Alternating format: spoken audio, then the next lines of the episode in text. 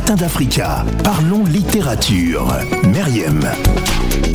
Euh, Parlons littérature avec Myriam comme tous les lundis. On s'intéresse au livre euh, d'Olo- d'Oloda euh, Ekiano intitulé Ma véridique histoire. Africain esclave en Amérique, homme libre. Un livre initialement publié en 1789, réédité en 2008 hein, par la maison d'édition Mercure de France. C'est un des rares témoignages hein, du rapt d'un Africain euh, par des négriers euh, sous forme de journal. Il raconte son histoire de son enfance à sa mise en captivité euh, dans les Amériques jusqu'à sa liberté, sans oublier hein, de mentionner son implication dans les mouvements abo- abolitionnistes pour la libération hein, de ses semblables. Un témoignage rare devenu un véritable classique et surtout qui fait l'objet d'études de nombreuses universités en Angleterre et dans certains pays en Afrique. C'est donc notre sujet du jour, Myriam. Tout à fait. Et euh, moment clé, on va dire, dans son passage, disons, d'homme mis en ca- captivité à homme libre, c'est vraiment le moment où il a décidé de gagner sa liberté grâce à son indépendance économique. Disons, à travers de, de, des, des, des, euh, missions maritimes qu'il avait avec son maître, il a commencé un petit peu à avoir un tout petit capital de 3 pence à l'époque, qui n'était pas beaucoup, mais qui était énormément pour commencer. Et il disait, après avoir navigué un certain temps avec ce capitaine, je tentais finalement de saisir ma chance et de débuter un commerce. Je n'avais qu'un très petit capital pour commencer, puisqu'une seule moitié de pièces équivalent à 3 pence en Angleterre constituait mon capital.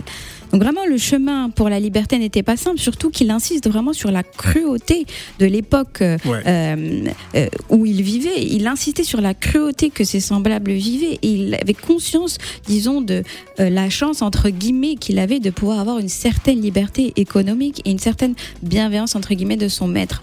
Il parlait aussi de beaucoup de, de- des vagues de suicides que connaissaient ses semblables qui préféraient la mort au fait d'être asservis, chose dont on parle beaucoup, euh, enfin très peu, pardon. Très peu, très très peu. Très très très peu. Vraiment que la Très, très plupart, peu. exactement, la plupart choisissaient la mort et les suicides, même dans les bateaux. Beaucoup préféraient se jeter à l'eau que de rester dans les bateaux. Mm. Et notamment les, les Igbo du Nigeria, dont il fait partie. Donc vraiment, ce chemin pour la liberté n'était pas simple. Ce chemin dont son aventure commerciale n'était pas simple. Il y avait beaucoup de sujets d'escroquerie, de vol, d'intimidation, de racisme violent et brutal. Effectivement, mais disons la persévérance et la détermination pour lui étaient de très bons compagnons. Et dans ce sens-là, il a gagné son salut.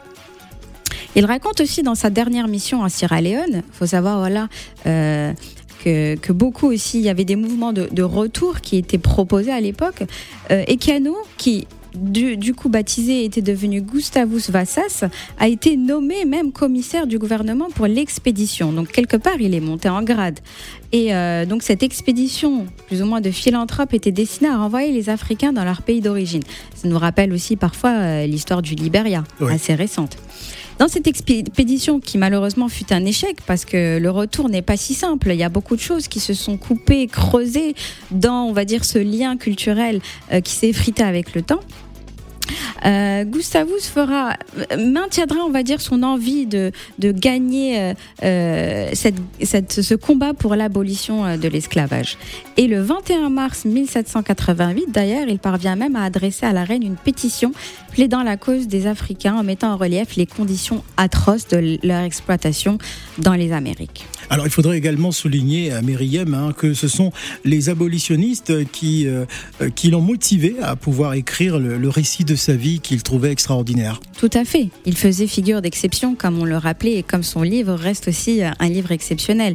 Et dans cette expli- exception, Oui, on y les, arrive. exactement, les abolitionnistes l'ont poussé à écrire ce témoignage qui aujourd'hui nous aide effectivement à y, à y voir beaucoup plus clair dans cette histoire sombre de l'humanité. Alors le texte d'Ekiano est, est certes un, un acte militant, mais c'est également un, un journal intime, hein, un récit plein de rebondissements et, et de rencontres. Exactement. Et on est justement, euh, vu le format du journal intime, on est lié quasiment intimement à cet homme-là euh, qui a combattu pour la liberté. On est lié à lui par ce- ces récits, on va dire, ces, ces anciens souvenirs qu'il essaie difficilement de se rappeler, et surtout ce chemin qui nous raconte dans les plus grands détails avec les échecs et les réussites auxquels on est très sensible tout au long de la lecture. Ma véridique histoire, africain, esclave en Amérique, homme libre. C'est donc notre sujet du jour. On va marquer une pause musicale et on revient juste après pour la troisième et dernière partie euh, de Parlons littérature et on va s'intéresser à l'auteur euh, Oloda Ekiano qui est donc l'auteur du jour.